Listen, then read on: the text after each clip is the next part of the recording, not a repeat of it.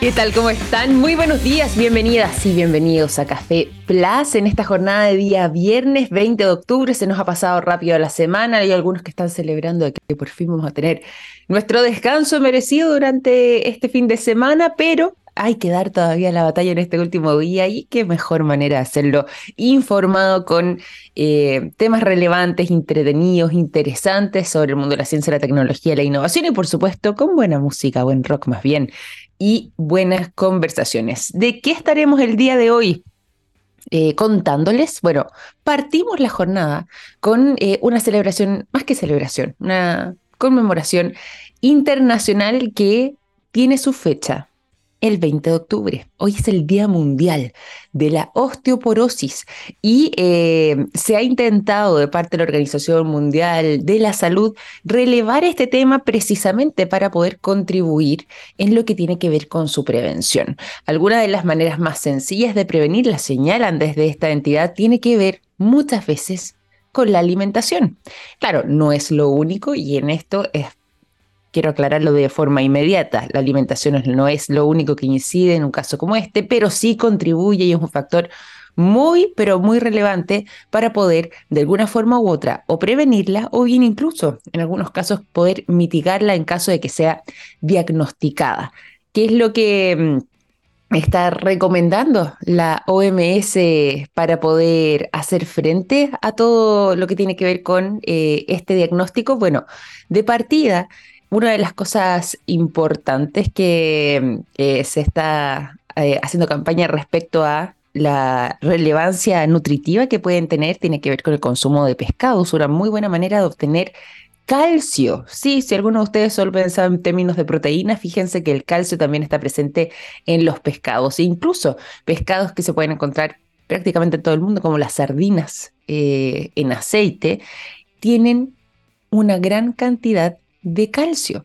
De hecho, se estima que contiene unos 382 miligramos por cada 100 gramos, lo que corresponde a aproximadamente el 33% del consumo diario recomendado. Frutos secos como las almendras, las avellanas, las nueces, los pistachos también contienen una cantidad de calcio importante. En el caso de eh, las almendras, si uno hace esa misma conversión que hicimos con las sardinas, aportan 240 miligramos de calcio por cada 100 gramos que podamos conseguir. Ahora, no son las únicas. Últimamente han escuchado y conocerán seguramente las las han probado o incluso las han incluido en alguna de sus recetas. Los dátiles, que para nosotros antes eran algo un poco más novedoso, eh, exótico, no los conocíamos tanto que ahora se han masificado rápidamente. Bueno, los dátiles también eh, tienen un contenido elevado de calcio, así que caen dentro de esta misma categoría. Lo que tiene que ver con el consumo de garbanzos. El garbanzo es clave para eh, poder mantener lo que es el ácido fítico, que es este antinutriente que disminuye, o más que disminuye, complica, dificulta la asimilación de calcio, pero que si es que se mantienen los garbanzos con suficiente tiempo en remojo, se disuelve este ácido fítico en el agua. Y cuando se disuelve en el agua, podemos de esta manera mejorar nuestra eh, absorción mineral. Lo mismo también con el consumo de algas, el consumo de verduras, pero no cualquier tipo de verduras, verduras de ojos verdes, como puede ser las espinacas, la lechuga, el perejil, eh, la selga, el brócoli, eh, incluso los berros, puerros, repollos también contribuyen muchísimo en su contenido de calcio. Y las frutas, bueno, ahí hay una gran variedad, pero sobre todo las que son más ricas en este nutriente vendrían siendo las frambuesas, las frutillas, las ciruelas, qué rico, los limones, las papayas e incluso las grosellas. Así que ahí poniéndole variedad a nuestra dieta para que podamos contribuir no solamente eh, a tener una vida más sana, sino que a prevenir enfermedades tan complejas o diagnósticos más bien tan complejos como el de la osteoporosis en este Día Mundial donde se recuerda justamente eh, la relevancia de poder prevenir esta enfermedad. Así que hoy, ya lo saben, día 20 de octubre, nivel mundial de la osteoporosis. Les voy a contar una información breve, eso sí, que seguramente los que son usuarios de, eh, de WhatsApp van a poder disfrutar y van a poder eh, quizás darle un mejor uso. En mi caso, me genera un poco de nervio el tema aquí de, de las clonaciones de cuenta, pero ya les voy a contar bien de qué se trata. ¿Sabían que ustedes que WhatsApp acaba de anunciar una nueva función que va a permitir que en un mismo teléfono, en un mismo celular, por ejemplo, podamos abrir de manera simultánea dos cuentas, asociar dos cuentas distintas a un mismo teléfono. De esta manera, que, lo que van a poder hacer los usuarios es poder ir intercambiando las cuentas de WhatsApp con un solo clic sin cerrar, eh, de hecho, la sesión en uno para tener que abrirla en otro, sino que se pueden hacer simplemente pinchando la que se desea abrir y así iniciar la sesión. Esto es parte de las innovaciones que les habíamos contado acá en el programa. WhatsApp iba a estar eh, desarrollando y en este caso en particular eh, se anunció durante la jornada del día de ayer que van a comenzar entonces con esta posibilidad para esas personas que, por ejemplo, tienen dos teléfonos distintos cuando em, están en el trabajo, administran uno, cuando están en la casa, administran otro, bueno, y evitando que eso sea una situación compleja para poder resolver eh, situaciones tan cotidianas como responder mensajes, lo que se busca es que con una función como esta, esas personas en particular puedan concentrar todo en un mismo teléfono y de esa forma mantenerse al día sin tener que andar cargando los dos números al mismo tiempo. Así que ya WhatsApp permite abrir dos cuentas en un mismo teléfono sin ningún tipo de problemas, siguiendo eh, pasos muy sencillos, abriendo el WhatsApp, eh, llegando a la pestaña de la configuración,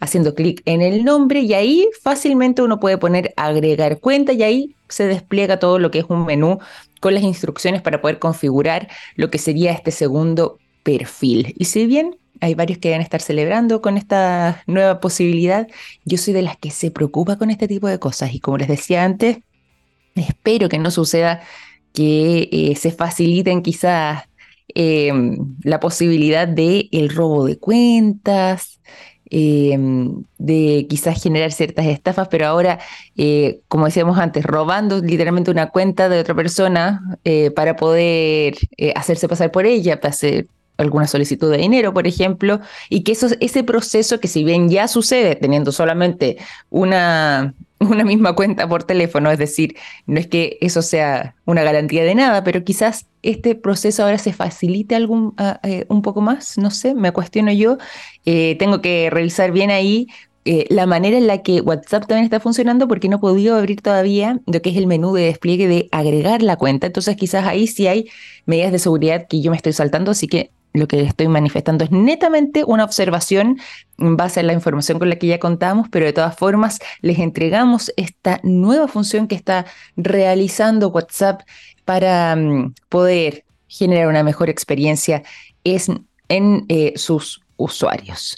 9 de la mañana con 13 minutos. ¿Les parece si nos vamos a la música? Hoy día tenemos un gran programa y en música tampoco los vamos a dejar de lado. Con eso los vamos a llevar a los sonidos de una banda emblemática. The Guardians, la canción My Favorite Game, es lo que suena a continuación. 9 de la mañana con 17 minutos, seguimos aquí en Café Plus, nos vamos a ir a la conversación y antes también nos vamos a entregar para todos ustedes buenas informaciones y buenos datos como lo que me contó un pajarito. Sí, me contó un pajarito que SQM tiene una exitosa alianza público-privada en litio y que trabajan día a día en todas sus líneas de negocios para poder entregar productos de estándar mundial en salud, en alimentación, energías limpias y electromovilidad, construyendo así un futuro más sostenible. ¿Cómo sé de todo eso? Fácil. Me lo contó un pajarito. SQM, soluciones para el desarrollo humano. Nos vamos a ir a la conversación y vamos a saludar a nuestro invitado del día de hoy porque hay tremendas novedades que seguramente a más de algunos de ustedes que nos escuchan le irán a interesar sobre la posibilidad de optar a las cerca de 5.000 becas de programación y especialización digital que se van a estar desarrollando en todo el país y desde la cual a través del talento digital también han estado impulsando con mucha fuerza de parte de Sense. Por lo mismo, para poder conversar sobre este tema, conocer un poco más sobre esta iniciativa y ver de qué manera ¿Puede esto literalmente transformar vidas? Conversamos durante esta mañana junto al jefe subrogante del Departamento de Capacitación a Personas del Servicio Nacional de Capacitación y Empleo, Sense. Está hoy junto a nosotros Felipe Candia. ¿Cómo está Felipe? Bienvenido a Café Plus. Muy buenos días. Hola Victoria, muy buenos días. Estoy encantado de poder eh, estar contigo. Les traigo saludo a nuestra directora nacional, Romanina Morales Baltra, que no pudo estar, pero bueno, de todas maneras, no podemos dejar de difundir estos cupos que estamos muy orgullosos de toda la inversión que hemos hecho en talento digital. Es un programa que cambia vidas, que, mm. y no solo en los términos económicos, sino que también en la calidad del trabajo al que acceden nuestras usuarias y usuarios.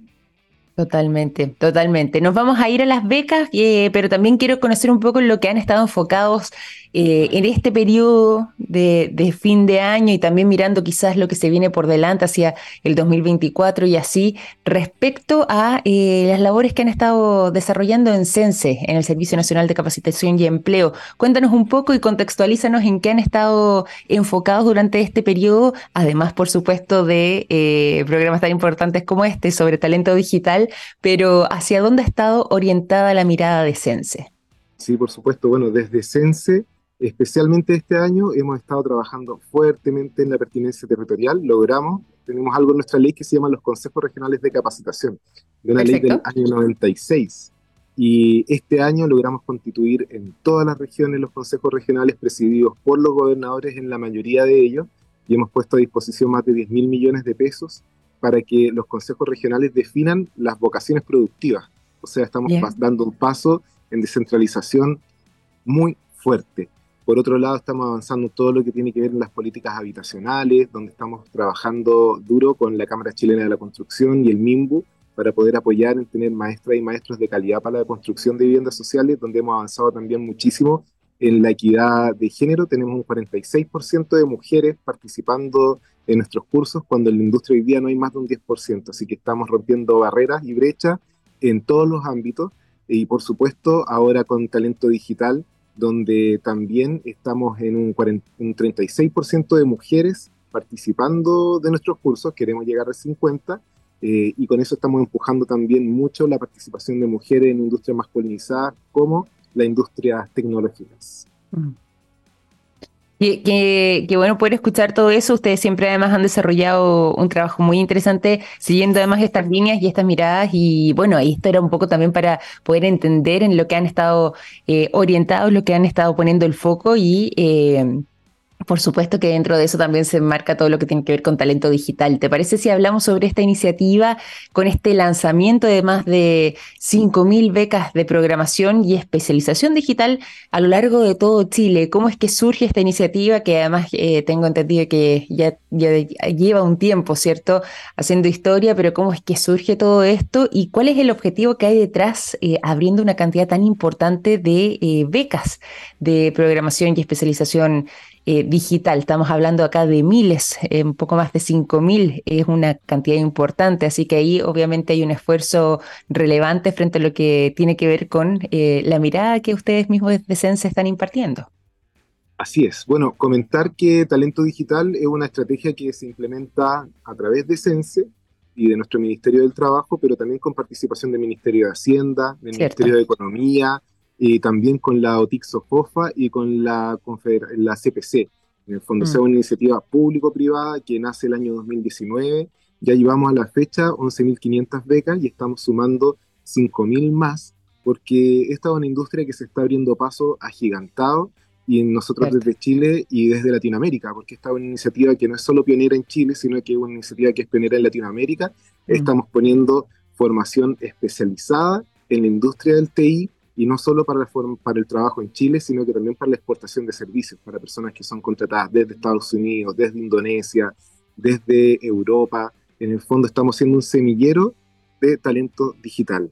Y bueno, eso se cruza con la misión que tenemos en Sense de poder llevar posibilidades a las personas más vulnerables. Y cuando hablamos de vulnerabilidad, no solo estamos hablando de registro social de hogares, del mm. ingreso per cápita, sino que estamos hablando de una persona que recientemente perdió su trabajo, de una persona mm. que está buscando una reconversión laboral, de una persona que a lo mejor no tiene o no tuvo el tiempo para estar en la universidad cinco años, pero que sí con nuestros cursos, en un curso de cuatro meses, de seis meses, puede salir con una altísima empleabilidad. Estamos hablando de un 60% de empleabilidad a la salida de los cursos, lo que sin duda es muy, muy potente.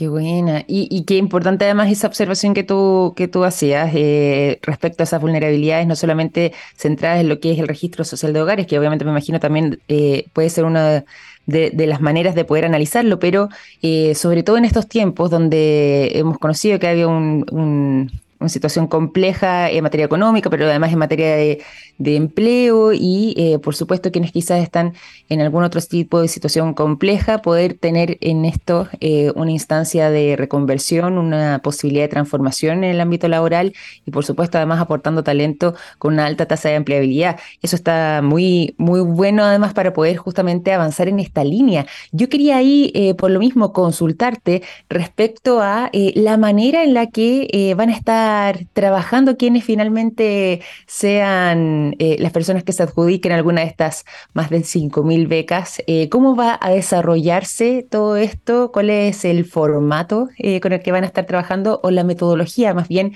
que estaría detrás?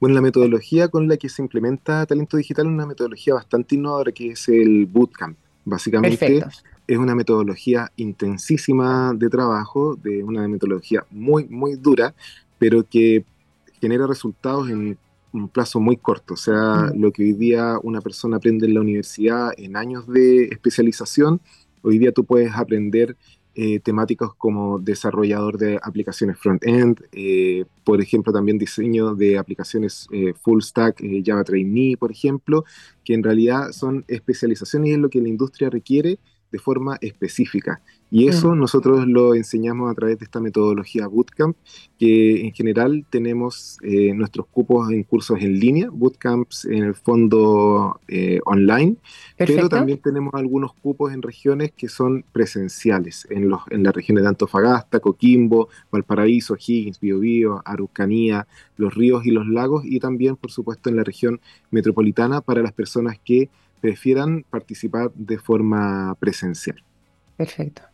Qué bueno, qué bueno poder contar además con esas dos maneras de, de poder funcionar tanto de manera presencial como a través de estos bootcamps eh, para quienes puedan conectarse. Las convocatorias, ¿cómo se realizan? Porque, o sea, más, más que las convocatorias en sí, eh, lo que tiene que ver con eh, el proceso de postulación para quienes están en distintos lugares de Chile, ¿están distribuidos en todas las regiones? ¿Hay algunas regiones en particular? Por ejemplo, pensando en el caso de las presencialidades, ¿de qué forma es que se hace esta oferta de los cursos para las personas que estén a lo largo de todo nuestro territorio?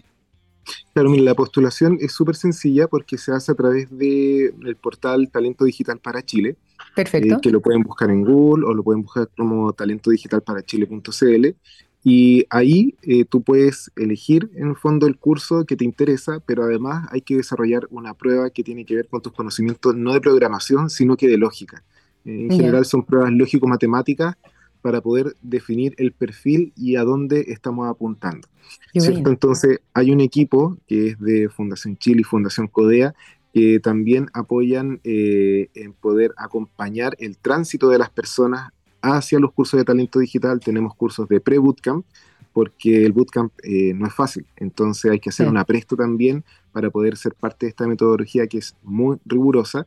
Y una mm. vez pasadas las pruebas, se hace la distribución. Como son cursos en línea, no necesariamente tienes que ser de alguna de estas regiones para poder estar.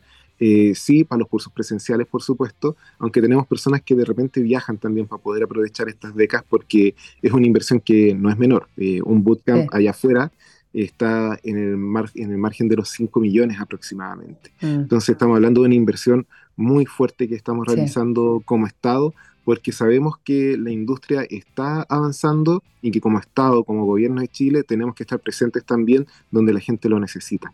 Hoy día estamos con una crisis grave, sobre todo en algunas industrias como las del retail, ¿cierto? Hoy día ustedes pueden ver que casi no hay cajeros o cajeras. Tal cual. En el fondo, eh, cada vez más eh, industrias que antes eran masivas, hoy día se están digitalizando, pero lo que sí está creciendo mucho eh, es el área del TI, Así que nosotros no podemos no estar presentes. Hoy día tenemos 5.500 cupos, eh, de los que ya lanzamos 2.500 para las personas que están en procesos de reconversión laboral, o sea, son personas que el requisito es solo tener cuarto medio y haber perdido tu trabajo en los últimos tres años, básicamente, con un promedio de renta bajo los 1.200.000. Perfecto. Y eh, vamos a iniciar una segunda campaña en cuanto se terminen estos cupos para eh, población ya mucho más abierto. Eh, donde estamos hablando de personas que están bajo el 80% en el registro social de hogares, o personas que, que, sean trabajadoras activas, dependientes o independientes, que estén percibiendo bajo los tres ingresos eh, mínimos mensuales. En el fondo mm. estamos tratando de llevar esto eh, y masificarlo a todos lados porque se necesita. Eh, pues, entonces, y nosotros esperamos que el próximo año esto lo podamos transversalizar mucho, mucho más. Queremos llegar a los liceos, queremos llegar eh, a las personas que están buscando su primer empleo. Necesitamos que el talento digital también llegue a las pymes. Entonces, eh, estamos partiendo ahora con estos cupos, pero el próximo año vamos a reforzar esto porque sabemos que el futuro está ahí. Solo un 3% de las pymes hoy día está digitalizada y nosotros necesitamos, si queremos más productividad, necesitamos fortalecer el brazo digital de las pymes. Absolutamente, absolutamente. ¿Cuáles son los requisitos para poder postularte? Ahí tú nos dabas eh, algunos lineamientos, algunas miradas, pero em, todo eso obviamente lo pueden encontrar directamente en el sitio talento digital para chile.cl, pero ¿hay algún requisito adicional que sea importante eh, compartir o entregar o con simplemente lo que tú nos acabas de contar respecto a eh, este perfil es lo que eh, sería la única solicitud para poder ser eh, quizás el ganador o ganadora de alguna de estas becas. Claro, mira, para postular, eh, porque bueno, ese es el requisito para postular, en el fondo, que es estar cesante al momento de la postulación. Sí. Si estás recientemente cesante, lo puedes comprobar también con algún comprobante del seguro de cesantía o también con el finiquito, ¿cierto? En el caso que no esté en línea todavía, porque la ET se demora a veces en actualizar ese, ese dato, ¿cierto? Eh, percibir en promedio en los últimos tres años menos de un millón doscientos como sueldo, como, como renta, ¿cierto? Y por otro lado, eh, el requisito de cuarto medio que te mm. comento, estamos en un proceso de poder eliminar eh, ese requisito, dejarlo como deseable, ¿cierto? Porque la conversión laboral no queda solo eh, para las personas que tienen sobre cuarto medio. Tenemos historias muy lindas en este programa eh, de personas, por ejemplo, que han entrado desde el área del retail, por ejemplo, esta misma persona que era cajera, que trabajaba de 9 a 9, no veía a su hijo los fines de semana y un día quedó sin pega y dijo, oye, voy a postular. Y nada, pues hoy día ya está trabajando en una empresa de tecnología eh, con una renta muy buena, eh, pero no solamente la renta es lo importante, sino que la calidad del trabajo que también mm. eh, es muy alta. Por otro lado, tenemos historias, por ejemplo, de dentistas, de ingenieras, por ejemplo, que han transformado su vida. Una, dentista la conocí el sábado cuando hicimos la campaña de lanzamiento con la ministra Janet Jara, y ella decía, mira, yo soy dentista pero la verdad es que siempre había tenido el bichito por trabajar en el área de las tecnologías. Eh, Increíble. Y postuló a la beca, eh, se la adjudicó y hoy día está trabajando como desarrolladora. Entonces, de verdad, estas becas cambian vida. Eh, en general, a las mujeres más encima como sociedad siempre lo hemos empujado al sector de los cuidados, estar a cargo de, ¿cierto? y lo vemos con las cifras del área de la tecnología. Hoy día solo el 20% de, la, de las personas que trabajan en TI son mujeres nosotros tenemos un 36%, queremos llegar al 50%, entonces con esto también hacemos un llamado a la industria del TI, a las personas que hoy día están contratando, mm. que las mujeres también son capaces, que las mujeres están ahí eh, y que tienen las competencias. Y que si no las tienen desde Sense, podemos apoyar a formarlas.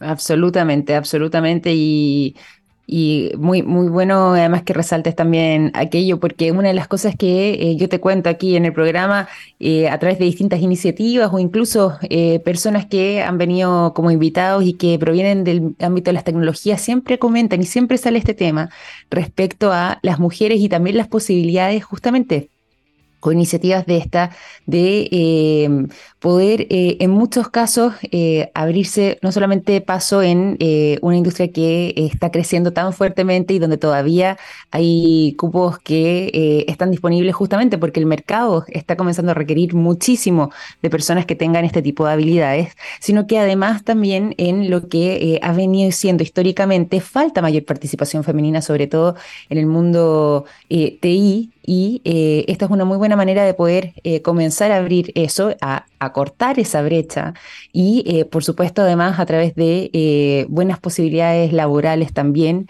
y en muchos casos con mejor flexibilidad horaria, con quizás incluso mejores ingresos que los que podían tener en trabajos anteriores haber realizado algún curso de este tipo, por ejemplo. Así que qué bueno que, relevemos eso también porque eh, es parte del mensaje, me imagino que ustedes como Sense también eh, quieren entregar para poder contar con eh, estas posibilidades en lo que tú has mencionado que me gusta mucho y que yo creo que también va muy acorde, que es poder transformar vidas, tener esta instancia, esta posibilidad de reconversión laboral o bien incluso abrirse nuevos caminos. Finalmente, em, ¿cómo es el proceso en cuanto a eh, la postulación y lo que viene después? Si una persona postula en línea a través de eh, ¿qué tiene que esperar después a que suceda? Es decir, hace su postulación, ve que, tenga los requisitos, por supuesto, hace el envío de sus informaciones, cuándo se entregan los resultados, eh, hay lista de espera o no, hasta cuándo se puede realizar esa postulación, ¿cómo es esa, logística y cuáles son las coordenadas para saber esos datos. Súper, mira, una vez que tú postulas, que cumple requisitos, ¿cierto? Bueno, eh, tienes que dar la prueba, ¿cierto? Esta prueba lógico-matemática para ver en el fondo tu nivel. Porque ¿Esa prueba se hace en línea o está concertada para alguna fecha en particular? Se hace en línea, es una prueba que, que, se puede realizar en línea. Eh, y después de eso, el equipo de talento digital eh, hace una categorización. La verdad es que tenemos un nivel de postulación increíble. Eh, por cada 20 cupos postulan 100 personas. Entonces hay que hacer un filtro súper grande. Eh, estamos hablando, aquí estamos hablando de 5.000 cupos. Mm. Entonces en la práctica estamos hablando de mucha, mucha gente que postula. Pero, y por eso queremos doblar eh, y ojalá aumentar más allá las cupos, las becas para el próximo año. Y después de eso, que se hace la categorización, a la persona, si bien postula un curso, en el proceso de orientación podría terminar en otro. Eh. Eso es un proceso que no debería demorar más de tres semanas aproximadamente. Nosotros queremos partir estos cursos lo antes posible, así que en la práctica, si es antes, puede ser antes. Hay un periodo de latencia, como siempre, eh, sobre todo por el, área logística, inteligencia, negocio, pero de todas maneras no nos demoramos tanto. Aprovechar de comentar de todas maneras que los cursos que estamos teniendo ahora son análisis de datos, ciencia de datos, desarrollo de aplicaciones eh, móviles en Android, diseño UX, UI, desarrollo de aplicaciones front-end, en modalidad trainee, eh, pero que no se demora nada en salir de trainee a, senior, eh, así que eh, hay que meterse. Diseño de aplicaciones full stack. Aplicaciones desarrollo de aplicaciones full stack JavaScript trainee. Y eso es solo para este primer llamado. Lo que viene eh, ahora, una vez terminada esta campaña, que van las dos campañas juntas, eh, esta es la de los requisitos para personas que han perdido la pega hace poco, y la segunda campaña es como mucho más masiva, y ahí vamos a sumar eh, un curso que hoy día es full requerido, que es el de fundamentos de seguridad en plataformas computacionales. A propósito de lo que tú estabas comentando antes, en el tema de WhatsApp, ¿cierto? Cómo se desarrolla la seguridad en las aplicaciones. Nosotros también estamos preocupados de mm. eso, y no solo por WhatsApp, sino que por los bancos, por las bases de datos, por nuestro propio dentro servicio público. Eh, bueno, tú ya has visto el tema de los hackeos, ¿cierto? Entonces, este es un tema que se viene. El año pasado nomás tuvimos algunos hackeos de bancos, ¿cierto? Hace poco se publicaron eh, datos de 10 millones de chilenos estuvieron perdidos ahí en línea. Entonces, la ciberseguridad es un tema que se viene en adelante y nosotros necesitamos ser pioneros en eso, eh, partiendo por casa Chile y Latinoamérica. Absolutamente, absolutamente. Bueno, aquí tú nos has entregado eh, parte de lo que tiene que ver con los fechas de postulación, los plazos con lo que se van a poder encontrar, además el listado de cursos que no lo habíamos mencionado, qué bueno que, que nos hayas contado también para que quienes estén interesados y nos estén escuchando puedan conocerlo desde ya. ¿Te parece si volvemos a recordar entonces el sitio web o los canales de información que tienen disponible también para que quienes tengan consultas, preguntas o incluso estén interesados en hacer esta postulación puedan contactarse? Por supuesto, las postulaciones son a través de Talento Digital para Chile. Eh, lo pueden buscar en Google, eh, lo pueden tipear con talentodigitalparachile.cl. Ahí van a encontrar toda la información. Coméntenle a sus amigos, coméntenle a sus hermanos, a sus hijos. Eh, ayer estamos en una jornada ahora hermosa en Cuncumén con el equipo de capacitación a personas de Sense, también con las regiones, y Talento Digital vino a exponer y algunas de nuestras funcionarias decían, oye, ¿podrá participar mi hijo? Dice, bueno, tiene que postular. No, no podemos asegurarle nada a nadie, pero las postulaciones están abiertas. Eh, coméntenle a todo el mundo porque estas de verdad son oportunidades que cambian vida. Estamos hablando de promedios de renta de más de un millón de pesos y esos son los promedios eh, y de ahí para arriba.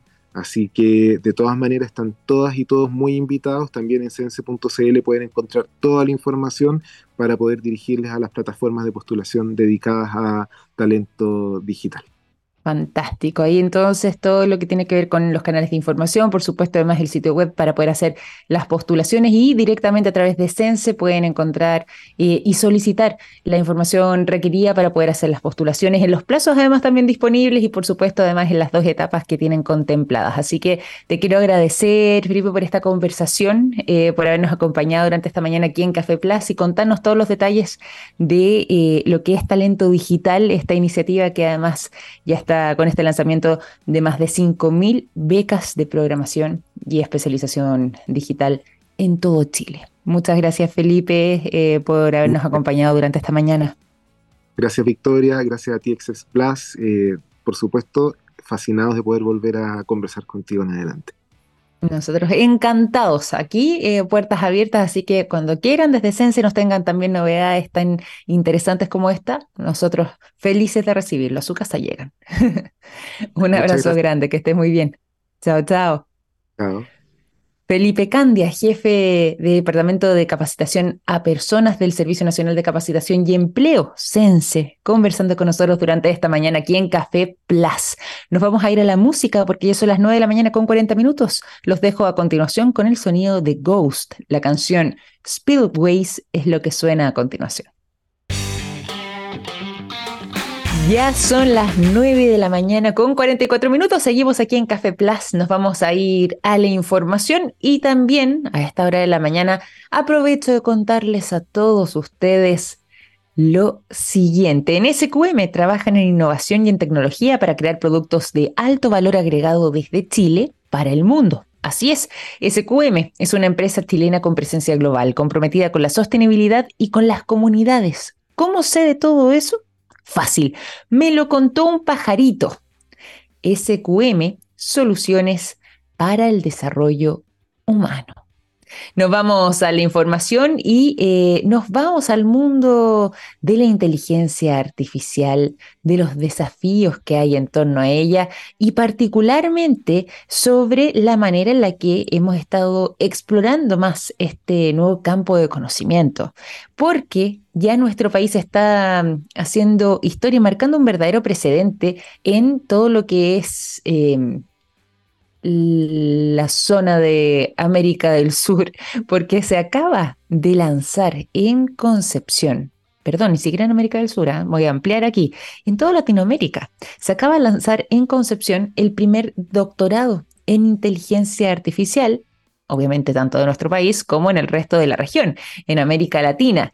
Y este doctorado en inteligencia artificial busca justamente poder reflexionar, investigar y adentrarse más en eh, este campo que se ha estado desarrollando, sobre todo a través del análisis de soluciones que estén basadas en este tipo de tecnologías. Se busca profundizar en lo que es el estudio y el desarrollo, sobre todo además a nivel territorial, de eh, las soluciones que se puedan entregar mediante la inteligencia artificial. Mencionábamos la ciudad de Concepción porque, por supuesto, ahí están las casas de estudio, y voy a hablar en plural acá, eh, las casas de estudios que han estado detrás de esta iniciativa, porque este es un proyecto conjunto de la Universidad de Concepción, de la Universidad Técnica Federico Santa María, de la Universidad del Bío Bío y además de la Universidad Católica de la Santísima Concepción. De manera conjunta han estado elaborando este programa con la intención de eh, poder contribuir eh, para lo que tiene que ver con el desarrollo de este doctorado. Así que es una tremenda oportunidad, no solamente para quienes eh, nos escuchan desde la región del Biobío o incluso en regiones eh, cercanas como puede ser Ñuble, que estén interesados en poder estudiarlo, sino que también se puede... Mm, hacer esta convocatoria o se busca más bien poder acercar a personas que estén quizás escuchándonos desde el extranjero, que eh, provengan de otros países de América Latina o incluso también de España o de habla hispana y que quieran ser parte de este doctorado para poder de esta manera eh, seguir avanzando en esta línea y eh, poder profundizar aún más lo que son los conocimientos en el uso de este tipo de tecnologías. Esto viene siendo muy disruptivo ¿ah? porque si bien hemos conversado mucho sobre inteligencia artificial en Chile, hay varias empresas que desde hace un buen tiempo ya la han podido implementar de muy buena forma. Eh, la inteligencia artificial en sí misma se hizo más célebre con lo que fue esta masificación de sistemas como, por ejemplo, el de ChatGPT, ChatGPT. Eh, es ahí donde ya se comienza a hablar de inteligencia artificial de manera más masiva.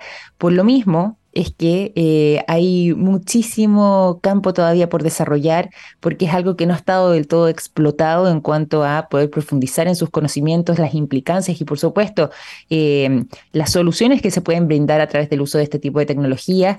Y al ser un tema dentro de todo tan reciente es que eh, faltaba poder contar con eh, instancias de profundización como la que acaba de anunciar la región del Biobío con estas cuatro casas de estudio a través de este primer doctorado en inteligencia artificial tanto de Chile como del resto de América Latina y que, como les decía recién, tiene entonces ya de manera oficial su lanzamiento en la ciudad de Concepción. Cuatro casas de estudio detrás de lo que es este doctorado en inteligencia artificial de Chile y Latinoamérica y donde ya están decididos en poder seguir profundizando en este campo de estudios. 9.48 vamos a continuar acá en el programa, nos vamos a ir a otros temas y en este caso nos vamos directamente a eh, el mundo de la salud, particularmente lo que tiene que eh, ver con eh, las horas de sueño. Hoy que es viernes, eh, nosotros acá los viernes siempre estamos ya un poquito más cansados, sí, la semana comienza a pesar, pero también estamos anhelando el poder dormir más durante el fin de semana, porque muchas veces las actividades propias de la semana no solamente nos quitan algo de energía, sino que eh, producto a veces del el estrés o de otras situaciones hacen que no durmamos las horas suficientes para poder reponernos. ¿Por qué estoy mencionando todo esto? Porque se acaba de realizar un estudio reciente respecto a las horas de sueño y las enfermedades asociadas eh, cuando ya esas horas comienzan a disminuir respecto a lo que nuestro organismo realmente necesita. Y se logró establecer que las personas que incluso llegan a dormir menos de cinco horas cada noche aumentan significativamente su riesgo de desarrollar síntomas depresivos. Hay un estudio, como les decía, muy interesante al respecto, que hace justamente este cruce y eh, va asociando la falta de sueño o la privación de sueño o las pocas horas de sueño y de descanso con la depresión.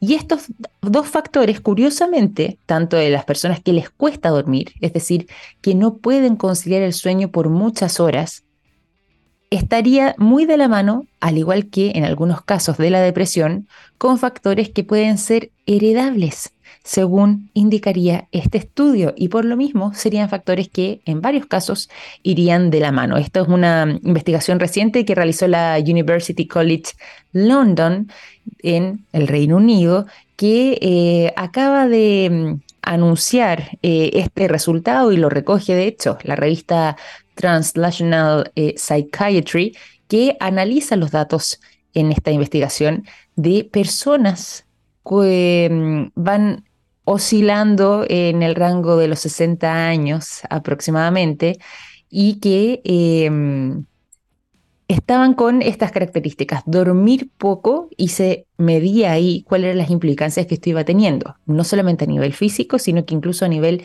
eh, mental y cognitivo.